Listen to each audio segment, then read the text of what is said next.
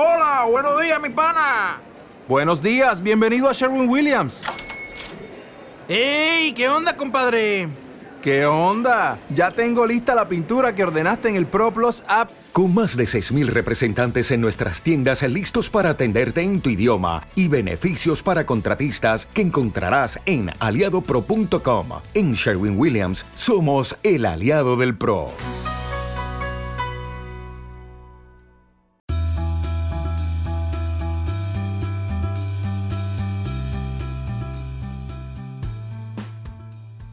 Hola amigos, ¿cómo están? Bienvenidos a un nuevo episodio de Invertir Joven. Mi nombre es Cristian Anes y el día de hoy tenemos un súper invitado desde México, una persona que yo admiro bastante, que ha tenido más de 18 años de experiencia en la industria de venta directa, hoy es conferencista, próximamente va a publicar un libro, él habla de marca personal, de ventas, de emprendimiento y muchos otros temas.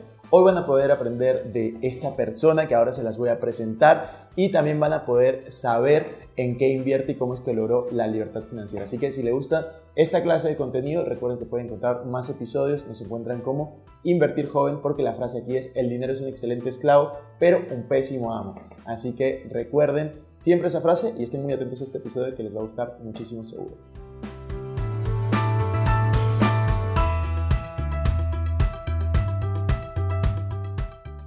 Hola amigos, ¿cómo están? Bienvenidos a un nuevo episodio de Invertir Joven. Mi nombre es Cristian Arens y les doy la bienvenida. Este podcast tiene como objetivo principal darte las mejores herramientas y los mejores tips para que aprendas a manejar tu dinero.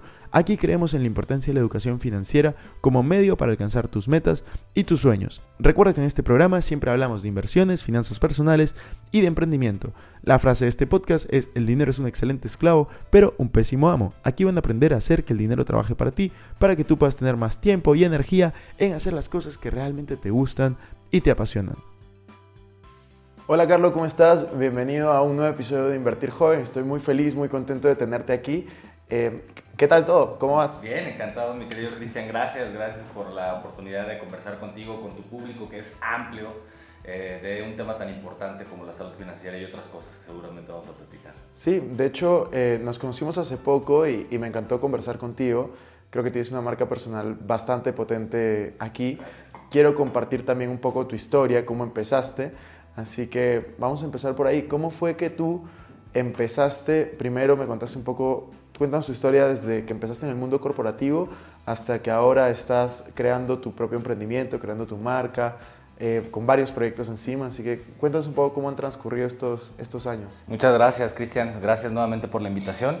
Y pues sí, parece que fue ayer, pero fíjate que hace alrededor de unos, eh, ¿qué serán, Cristian? Probablemente 20 años yo salí de la escuela, yo estudié economía, muy inquieto queriendo incursionar en la administración pública, yo quería ser político. Este, y resulta ser que por azares del destino pasó mucho tiempo sin que yo pudiese encontrar trabajo ahí, así que de repente, después de varios meses de búsqueda laboral en, la administración pública, Cristian, eh, decido cambiar la búsqueda de trabajo y voy a una de estas compañías, este, organizaciones que te ayudan a conseguir empleo y les digo, oigan, necesito cambiar los parámetros de mi búsqueda quisiera este, que me ayuden a encontrar un trabajo. Me dijeron, ¿de qué? De lo que sea. Porque en aquel entonces, como te he platicado y me gusta recordarme y recordarlo, yo era parte de una familia muy bien acomodada, Cristian, porque en una recámara, probablemente casi de este tamaño, vivíamos mi mamá, mi madre y yo, y pues yo tenía que ay ayudar, colaborar, ¿no? Con este, los gastos familiares. Así que cambio la búsqueda y cosa curiosa, después de meses de no haber encontrado trabajo en el gobierno, en la administración pública, a la semana me llaman para algo que yo no conocía, porque era completamente desconocido para mí, una incógnita total, y era para ofrecerme un trabajo de call center en una compañía llamada, eh, una industria llamada venta directa. Entonces, largo eh, tiempo este, ha transcurrido, casi 19 años desde que eso sucedió, 20 tal vez, y en el curso de esa, eh, de esa profesión, de ese trabajo que tuve la fortuna de arribar, eh, eventualmente fui creciendo en la compañía, la compañía fue creciendo en México. Este, después de ser eh, ejecutivo de call center y tratar con personas eh, físicamente y por teléfono, luego fui supervisor, luego fui director, luego fui el vicepresidente regional eh, más joven en la historia de la compañía, que es una compañía que cotiza en bolsa, que vende más de 1.200 millones de dólares. Y una tra travesía, pues, Cristian, sumamente gratificante, donde acabé encontrando mi pasión, que es el, la pasión, el arte, eh, de conectar, de comunicar con otras personas en un mundo particularmente orientado a las ventas, pero que como hoy por hoy eh, defino en lo que estoy haciendo, ya no trabajo más en esa compañía hace un par de años, tanto en mis conferencias como en mi consultoría, estoy tratando de reivindicar el hecho de que las ventas, Cristian, no son otra cosa que el resultado de las relaciones humanas. Sin embargo, muchas veces queremos eh, con antelación a crear una relación, cerrar una venta, tener el beneficio de manera rápida y eh, estoy pues eh, llamando a la atención de las personas el hecho de que como todo en la vida hay un proceso. Tú no le pedirías a tu novia que se casase contigo sin primero llevarla a comer, invitarla al cine, darle un beso. Y así muchas veces, desafortunadamente, las personas en el mundo de las ventas, Cristian, piensan que lo más importante es ser eficaz, cerrar la venta a toda costa. Esto puede en algún momento suceder, pero desafortunadamente va a ser a costa de relaciones largas y duraderas, de clientes leales, de compras recurrentes. Me interesa mucho el tema de la conexión humana y hablo mucho también, Cristian, como, como lo platicamos en algún momento, de la importancia de otras personas en nuestro éxito personal. Todo lo que nosotros aspiramos en términos de éxito, en términos de felicidad, en realidad está ligado y está eh, relacionado con eh, el rol de otras personas en nuestra vida y eso para mí es un tema importantísimo del cual estudio y del cual hablo muchísimo. Buenísimo. Y de hecho vienes de una industria que a mí también me apasiona, en la cual yo creo que ha sido una gran escuela de negocios para mí.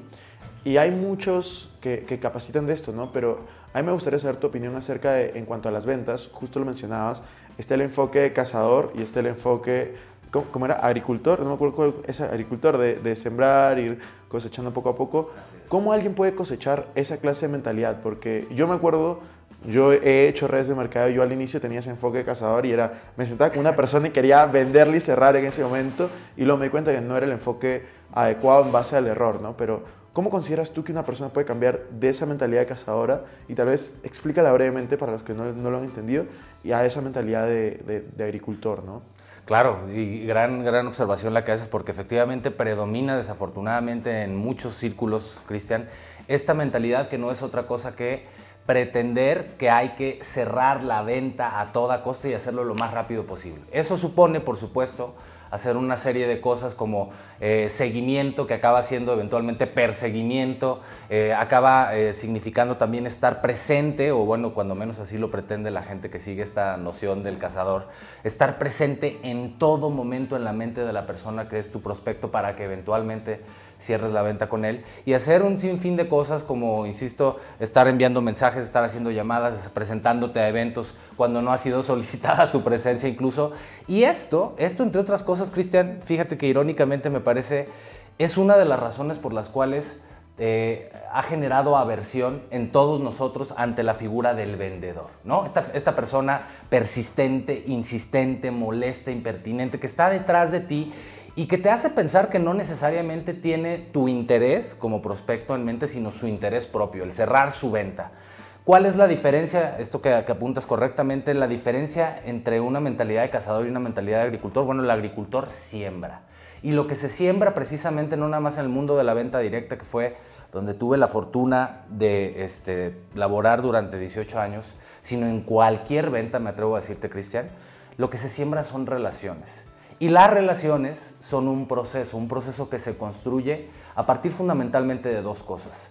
Entregar valor siendo empático, siempre la empatía por delante, y procurar pensar cómo puedo satisfacer una necesidad o cómo puedo eh, arreglar una circunstancia de necesidad en la vida de mi prospecto. Cuando tú entras a una relación bajo esos dos eh, argumentos o atributos, siendo empático, preocupándote, poniéndote en los zapatos de otra persona, que suena fácil, pero créeme que no es cosa trivial. Realmente poder pensar, sentir e imaginar las cosas que la persona que tienes frente, eh, hacerlo en tu mente, no es tan fácil, pero hay que procurar hacer ese esfuerzo.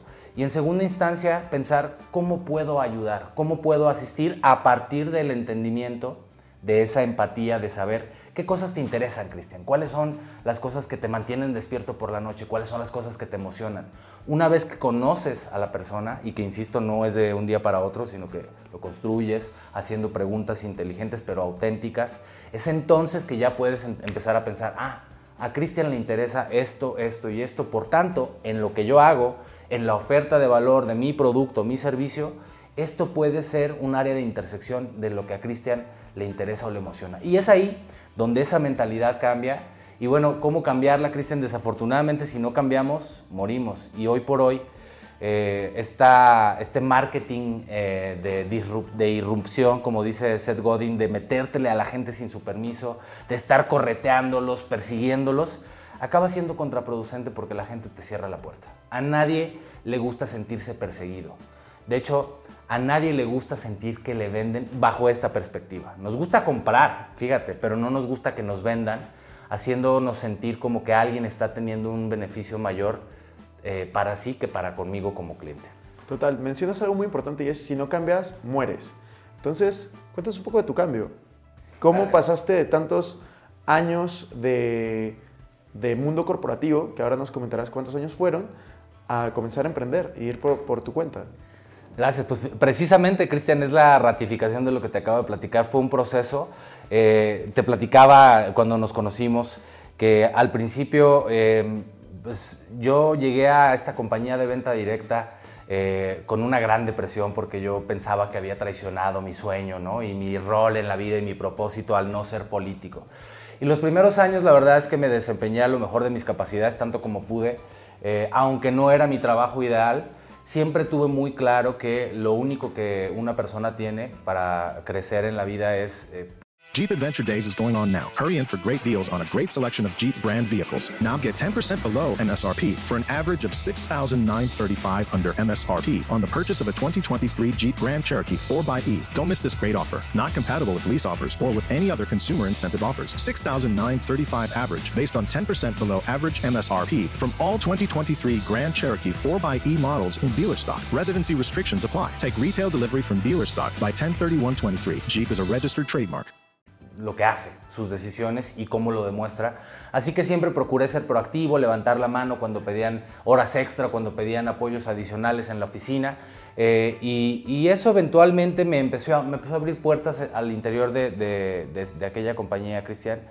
Y eh, en algún momento mis superiores empezaron a ver que yo tenía una presteza por hablar y que me gustaba comunicar que era una de las razones por las cuales yo quería ingresar a la administración pública. ¿no?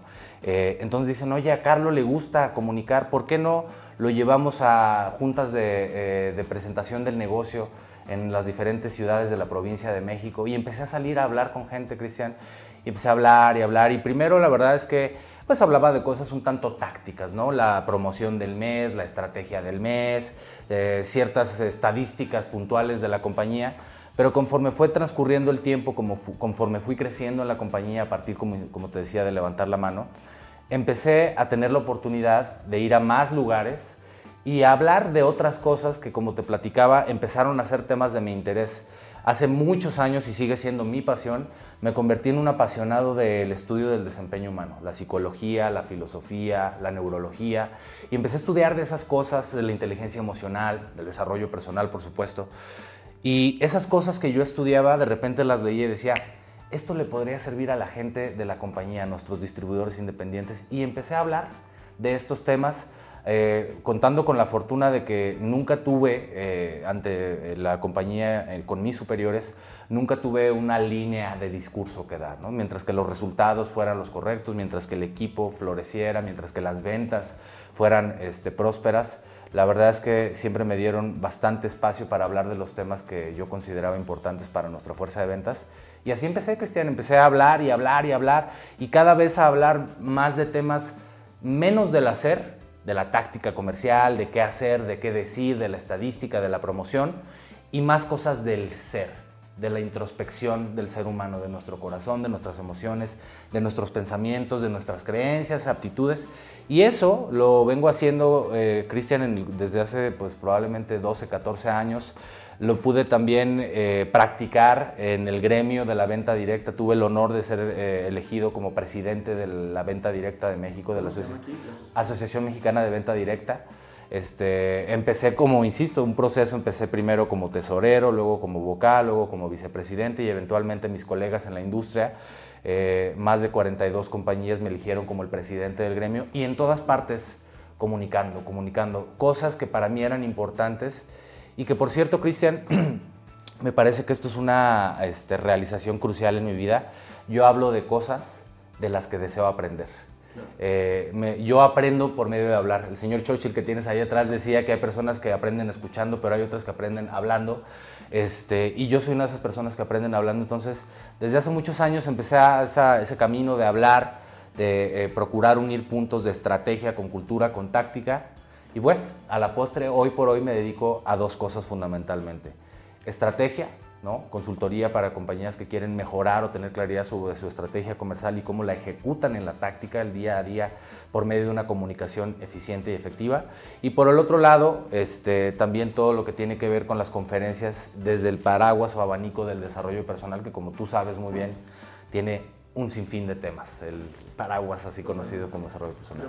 Yo, yo tengo un par de preguntas súper súper precisas que es, uno, ¿cuánto tiempo estuviste en el mundo corporativo? O sea, ¿cuántos años? 18. 18 años. ¿Y no te dio miedo dejar el mundo corporativo para emprender por, por tu cuenta? O sea, Totalmente. ¿cómo fue esa, ese momento en el que tú dices, ¿sabes qué? 18 años, ser presidente de la asociación, tener un cargo súper alto en una de las mejores empresas del mundo en esa industria y decir, ¿sabes qué? Voy a dejar esto y me voy a poner a emprender por mi cuenta. Cuéntanos un poco de qué tanto miedo tuviste de ese momento y cómo lo superaste y por qué tomaste esa decisión.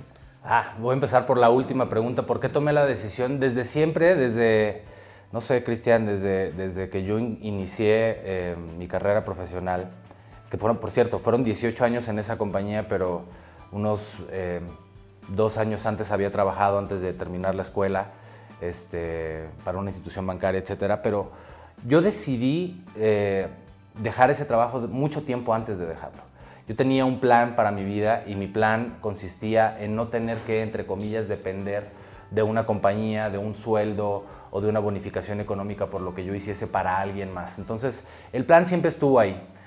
¿Que me dio miedo? Claro que me dio miedo, me aterrorizó. me- la sola idea era algo que a veces me mantenía despierto por la noche porque yo sabía que el plan estaba ahí, pero eh, que no estaba a veces tomando los pasos para, conseguir o para materializar el plan. Leí un libro eh, que me recordó qué tanto quería yo independizarme. Y ojo, eh, ¿Cuál, muchas, cuál era ese libro? este, el libro de Brendan Burchard, el, Ah. El mensajero millonario.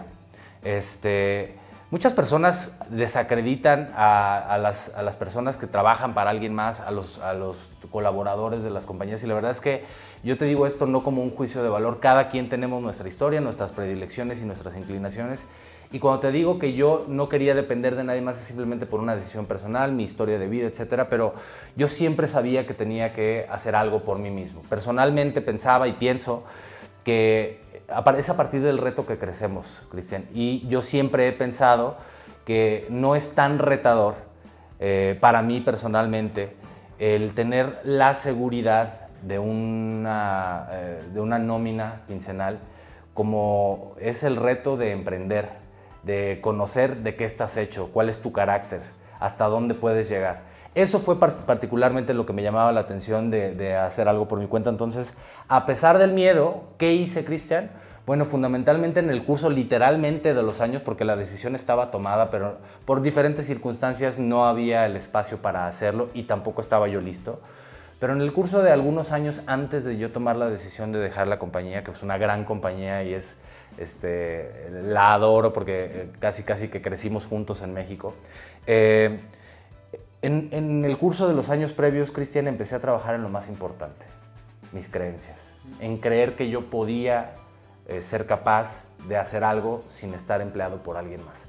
Entonces empecé a leer de cosas que alimentaran esa creencia, que me dieran la convicción de que yo podía y tenía la capacidad de dejar esa compañía, que claro, por supuesto que era sumamente gratificante y muy seductor el tener, para empezar, pues un estatus en un cierto medio, ¿no? En la industria de la venta directa, todo el mundo me conocía, que decir en la compañía, esta es una industria mucho de conexión personal y la gente se toma fotos contigo después de los eventos, a veces hasta te piden que les, eh, les firmes alguna foto o algún libro y eso es, de verdad, créeme, sumamente seductor y algo que me llena de orgullo y, me, me- me confiere muchísima, pero muchísima responsabilidad este, y me ennoblece.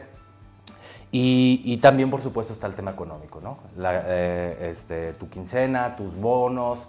Eh, sin embargo, también, además de procurar trabajar en mis creencias de que yo podía y era capaz de hacer algo por mi cuenta, por supuesto, y creo que aquí hay una intersección clave con lo que tú haces y de lo que tú hablas que es tan interesante, fui construyendo una red financiera este, que me permitiese en un determinado momento, cuando la decisión fuese tomada, no necesariamente tener que tronarme los dedos porque no tenía este, sustento o no tenía fuentes de ingreso. Entonces, en el curso de los años, además de trabajar en mis creencias, fui construyendo una red de ingresos eh, financieros pasivos, que por cierto aprendí en esa industria, eh, para que eventualmente yo pudiese tener ingresos que no dependiesen de mi tiempo o de mi trabajo. al Total. de hoy. A- a- al final vamos a hablar de esos ingresos, pero mencionaste algo que quiero profundizar y es el tema de ego.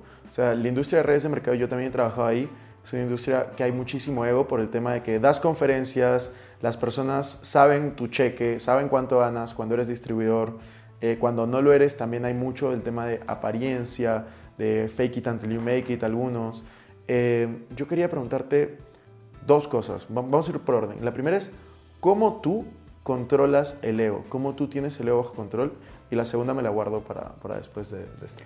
Bueno, recordándome siempre de dónde vengo y procurando intencionalmente recordar de dónde vengo. Y, y tengo ciertas pistas, ciertos detonantes que utilizo muy a propósito para recordarme de dónde vengo. Algunos de ellos son, por ejemplo, amistades, amistades que me conocen, que son raíces para mí en mi vida, que me conocen mucho antes de que yo empezara a trabajar para esa compañía, que conocen de dónde vengo, que conocen el departamento de una recámara, que conocen de las penurias económicas este, que, tuve que vivir y, que muchas veces muchas personas este, tenemos una historia así, pero procuro estar cerca de personas que me lo recuerden, procuro también agradecer. Y eso, insisto, es, eh, son trampitas, son detonantes, este, son hacks, si, si tú quieres, intencionales que yo procuro en mi casa y de repente pongo una foto de cuando era niño.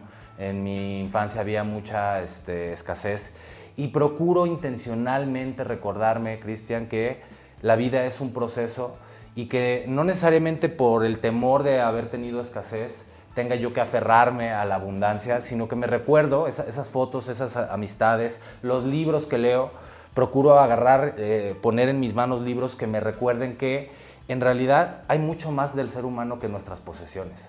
Hay mucho más que nuestros títulos, que nuestros este, logros académicos.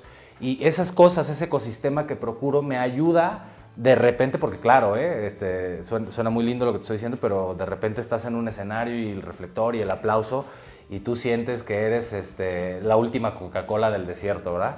Estas cosas a mí me ayudan mucho, Cristian, y procuro tenerlas siempre alrededor mío para recordarme que está bien el recorrido, está bien haber cosechado, este, haber sembrado y haber disfrutado las mieles de, de algunos éxitos, si así se quiere ver en la vida, pero que esas cosas en realidad no son lo importante de la vida, sino quién eres tú y algo que también este, procuro eh, eh, en el afán de, de no dejarme llevar por esta idea, este espejismo del, ego, es eh, leer biografías de personas que han cambiado la historia de la humanidad y encuentro un común denominador y por eso me gusta leerlas. Encuentro un común denominador que en la mayoría de ellos hay humildad. A mí me gusta ser una persona este, que aprende de otros y esa, esa característica en particular procuro aprenderla. Eh, es un trabajo de proceso, por supuesto, pero aprender de la humildad y ejecutarla, la humildad en mi trato con las personas. Este, a mí me gusta ratificar la humanidad de cualquier persona, la persona que te está atendiendo, el mesero, la mesera. Eh, me gusta conectar con personas como, como lo que somos, como iguales. Y eso me ayuda también mucho este, a lidiar con este pequeño problema del ego. Por cierto, un gran libro que les recomiendo es este, El ego es el enemigo de Ryan Holiday, que es un libro fenomenal que habla de estos temas, entre otras cosas. Buenísimo. Y la otra pregunta que tenía era justo de la industria, ¿no? O sea, de la industria de venta directa. Yo he visto muchísimo, yo, yo tengo tantos años de experiencia como tú en la industria, yo tuve siete años en total, tres y medio como distribuidor, tres y medio como corporativo, y algo que yo veía mucho es el mal manejo de las finanzas personales de las personas que son distribuidoras, por lo menos en los primeros años. Siento que es mucho de ganas 5 mil, gastas 5 mil y en algunos casos gastas 7 mil. O sea, por, por aparentar muchas veces quieres duplicar todo, ¿no? Quieres duplicar eh, el reloj, la vestimenta que tiene cierta persona, pero no tienes esos ingresos. Duplicar me refiero a, a imitar, para las personas que no están eh, familiarizadas con estos términos. Entonces, ¿por qué crees que se da esto y cómo crees que se podría, no, no sé si la palabra es corregir, pero cambiar? Me parece que ha habido una circunstancia eh, bastante negativa en la industria de la venta directa, que es precisamente Cristian, confundir la aspiración con eh, la mentira. ¿no? Muchas, gente, muchas personas perdón, ven a alguien en un escenario, ven un gran distribuidor que ha tenido pues, una carrera prodigiosa, que gana este, millones de dólares y ellos se quieren ver identificados con esa persona y desafortunadamente en mucha medida, en, grandes este, eh, masas, la venta directa a veces procura erróneamente que la gente se conecte con la apariencia, con el estilo de vida, con el nivel de consumo, antes que preocuparse de cuáles son las cosas que te llevaron a tener eso. Eh, y, esto, por otro lado, Cristian, me parece que es algo bastante emblemático, muy, muy común en nuestra sociedad actual. Queremos aparentar este, estilos de vida que son excepcionales porque queremos ser excepcionales, ¿no? El problema con esto, Cristian, es que en la venta directa y en la vida en general, la gente que no es auténtica se obsesiona con lo que es inauténtico. Entonces estás buscando cómo emular, que si los zapatos, que si el cinturón, que si el reloj, que si... Pero no te has dedicado, en lugar de enfocarte en esos síntomas, no te has eh, enfocado a cuáles son las causas que generan esos, esas eh, manifestaciones de prosperidad. Y esto tiene, insisto, mucho que ver con el hecho de que en la venta directa hay un gran nivel de aspiracionalidad. A la gente se le invita o se le ha invitado históricamente en la venta directa, sí para consumir productos y servicios de excelente calidad, sí este, para ganar dinero, pero sí también para transformarse, para ser otra persona. Esto me parece que es algo muy positivo, pero que cuando se lleva al extremo, Cristian, acaba siendo algo completamente desconectado con las personas. Y entonces acaban asumiendo identidades que no les corresponden en el afán de ser más. Oye, me veo mejor, entonces quiere decir que soy más en realidad no es así. Primero tienes que hacer el trabajo interno aquí y acá y eventualmente esto es acción-reacción, esto es matemático, Cristian. Cuando uno hace el trabajo al interior, las, manifestaciones de prosperidad material llegan a tu vida sí o sí. Pero efectivamente hay mucho ego en la venta directa, hay muchas personas que te lo puedo garantizar ¿eh? en mi este, recorrido de vida personal. He conocido literalmente miles de distribuidores de, de muchas compañías, no nada más de la que yo trabajé y te puedo decir que hay personas que trabajan más duro por el escenario, por el reconocimiento y por el aplauso que incluso por el cheque que le paga la compañía, o sea, por las, por las bonificaciones como distribuidor.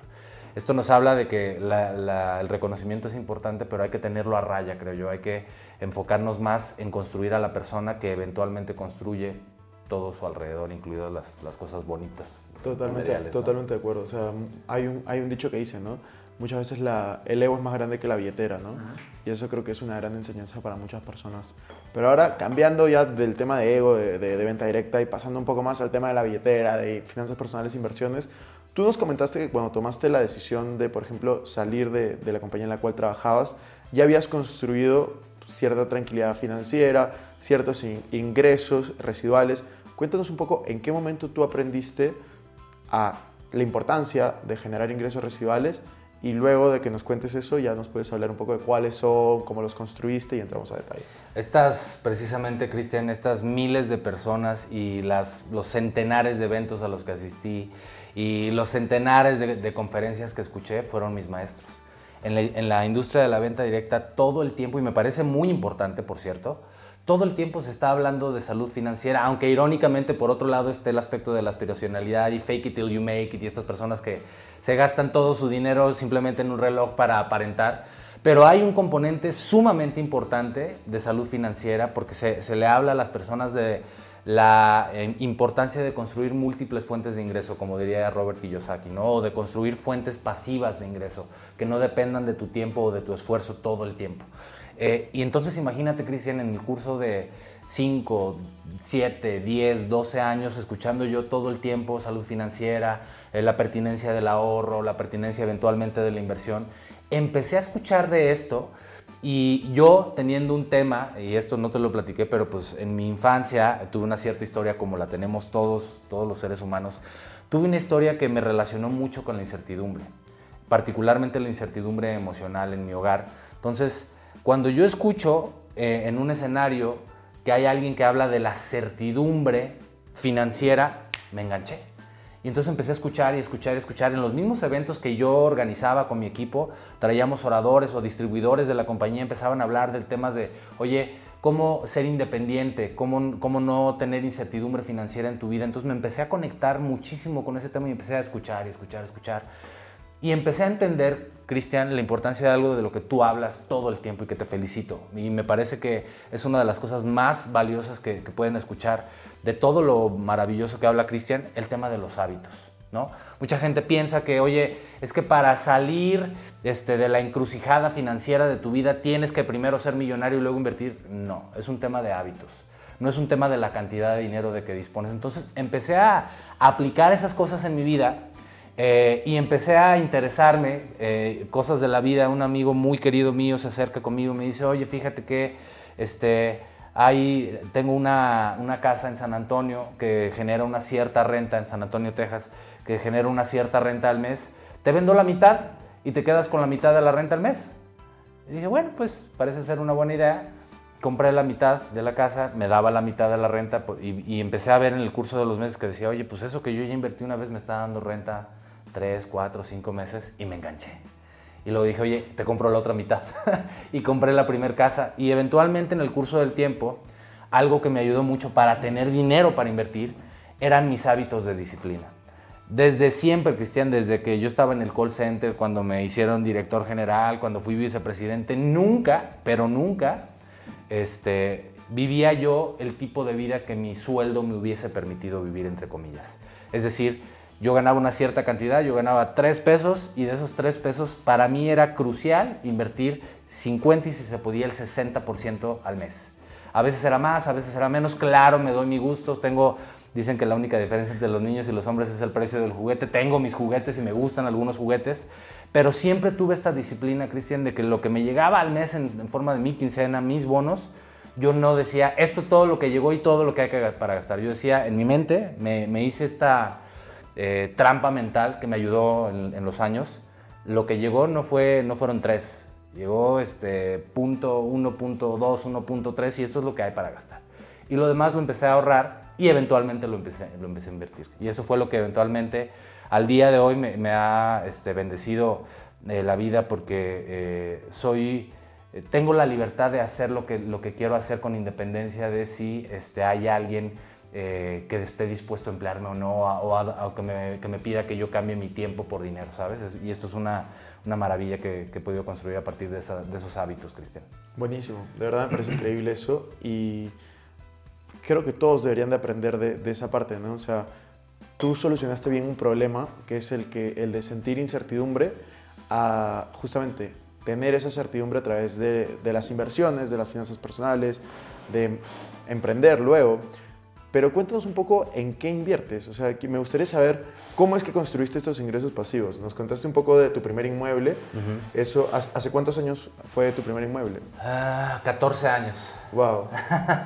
Cuéntanos cómo ha evolucionado eso. O sea, hasta donde se pueda entrar a detalle. Sí, claro, y con mucho gusto. Y, y con la mayor de las humildades, porque acabas de mencionar este tema de la incertidumbre. Y aquí entre nosotros quiero platicar, tema aparte en realidad la incertidumbre no tiene que ver con la cantidad de dinero que uno tiene en el banco, no tiene que ver con si tienes o no tienes trabajo, tiene que ver con una decisión personal, Cristian. Y eso es lo que sigo aprendiendo en el curso de mi trayecto de vida. No quiere decir que soy la persona más sabia, ni mucho menos. De hecho, cada vez me doy cuenta de que voy arrojando más claridad a más rincones de oscuridad en mi vida, pero eso me ha ayudado a entender que el dinero ayuda y ayuda mucho, Cristian pero lo más importante es tener un propósito y fe. Y suena esto muy romántico tal vez en un contexto como esto que estamos platicando, pero ¿de qué te sirven las fuentes de ingresos, los ingresos residuales, si no tienes un propósito en tu vida para utilizar esos ingresos, esos recursos y simplemente sentir que importaste al estar aquí en esta vida. Entonces, eh, me ha ayudado mucho el tema, el tema financiero a, reencontrar esa, cuando menos palomear ese aspecto de la incertidumbre.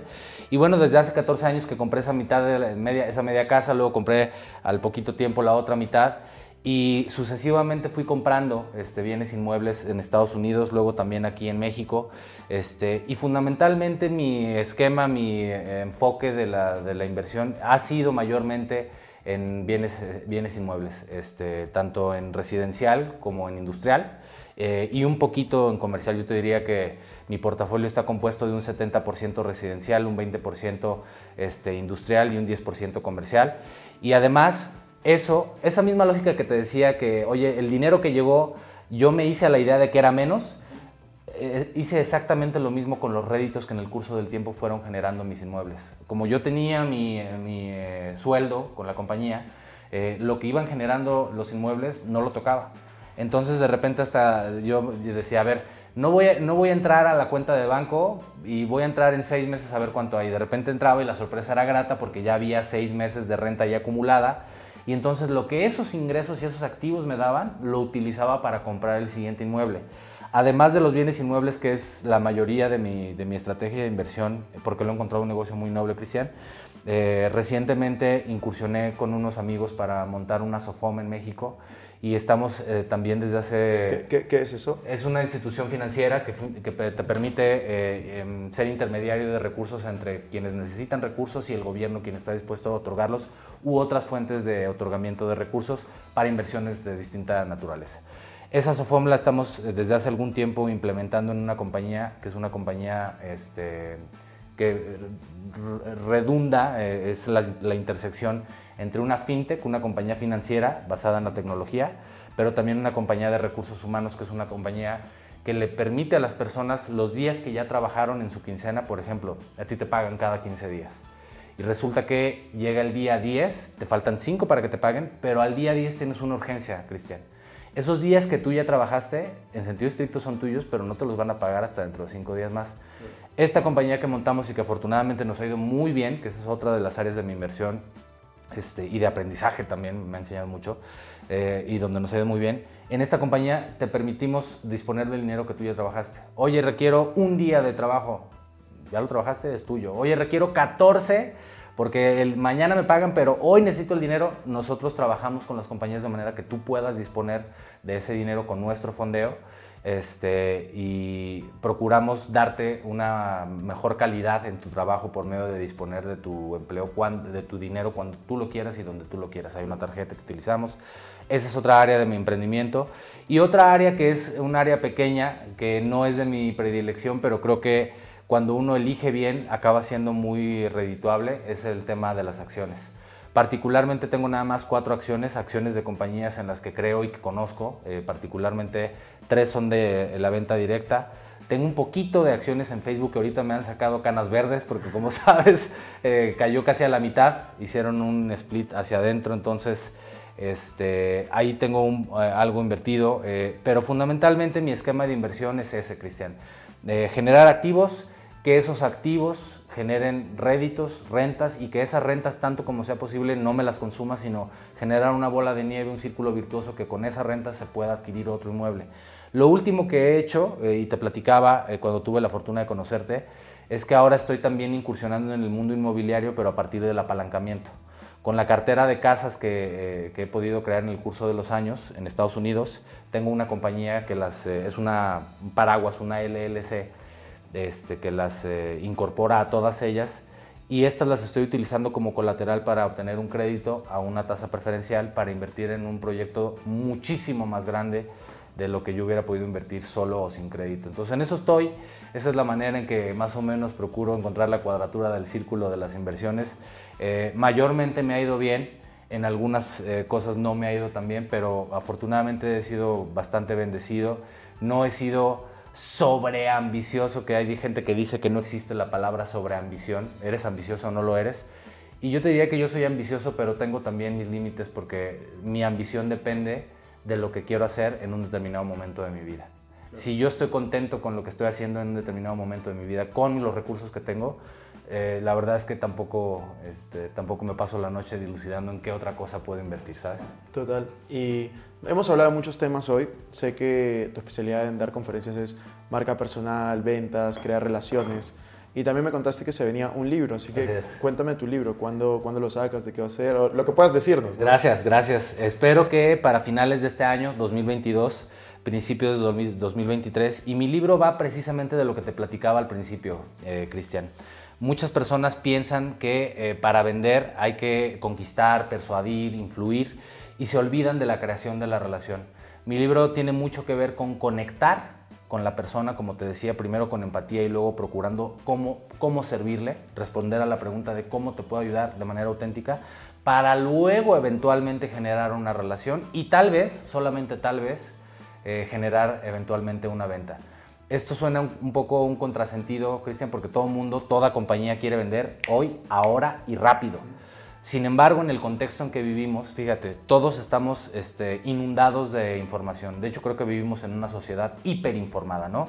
Todo mundo, toda marca, todo producto, toda compañía te dice que es la mejor, te dice que es diferente. Y todo el tiempo estamos siendo objeto de esta parafernalia comercial que la verdad, Cristian, en nosotros como clientes ha significado que seamos escépticos, ha significado que seamos impacientes ha significado que a veces incluso nosotros sepamos más que el vendedor, porque claro, tú entras a Google en tu teléfono, listo, ya sabes del producto que te vienen a hablar, ¿no? Entonces, eh, el libro va, insisto, de la importancia de ofrecer y entregar valor sin pedir nada a cambio, lo cual es una ironía y un contrasentido en alguna medida, pero en ese tenor, entregando valor, constituyéndote como una persona auténtica, por eso te decía de la importancia de la autenticidad, ser auténtico, eh, saber que la persona que te está escuchando dice, oye, a Cristian realmente le importo, a Cristian realmente le importan mis intereses.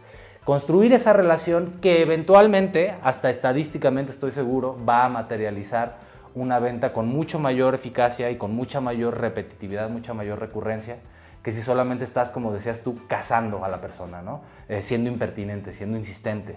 Entonces, de eso va el libro de ratificar la importancia de las relaciones humanas antes de una transacción, conectar antes de vender. Buenísimo. Espero que cuando lo saques me avises para comprar uno. Claro que sí, te lo voy a regalar, amigo. ¿Cómo no? Y, Gracias. No, muchas gracias. Y ahora ya para ir terminando, hay algunas preguntas rápidas que yo hago eh, a la mayoría de mis invitados, así que no te preocupes, son preguntas tranquilas.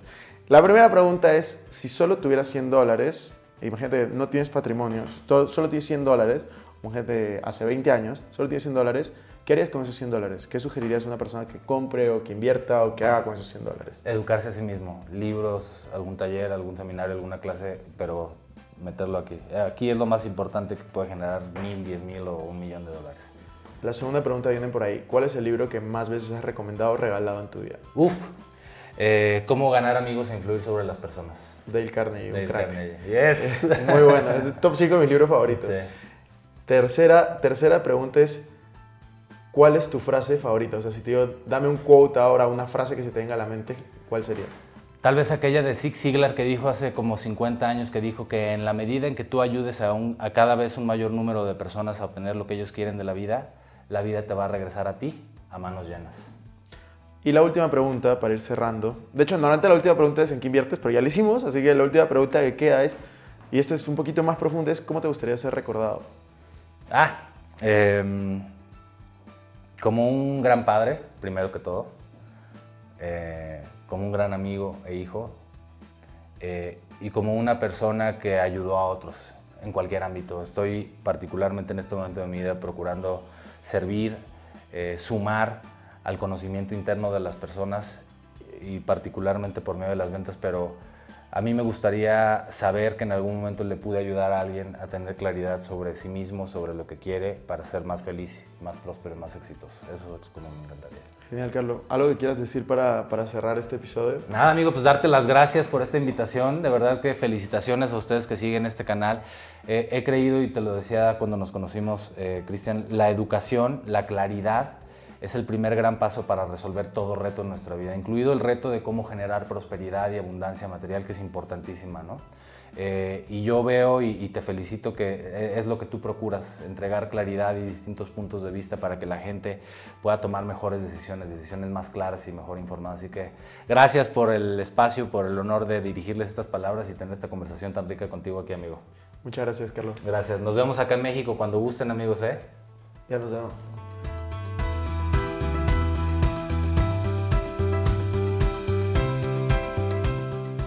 Bueno amigos, eso fue todo por este episodio. No me quiero ir sin antes invitarte a que te suscribas a mi canal de YouTube. Me puedes encontrar como Cristian Arens. También de que me sigas en Instagram y TikTok como Arens Cristian y que te unas a los grupos gratuitos que van a estar en la descripción. No te olvides también visitar nuestra página web invertirjoven.com donde encontrarás artículos de finanzas personales, inversiones y emprendimiento. Si nos estás escuchando desde Spotify, no olvides ponerle follow para no perderte ningún episodio. Y si estás en iTunes, ponle 5 estrellas y deja tu comentario. Sería genial que puedas compartir este episodio para ayudar a más personas. Gracias por estar aquí. Conmigo es hasta la próxima semana. Y recuerda que la frase de este programa es: El dinero es un excelente esclavo, pero un pésimo amo. Hasta la próxima.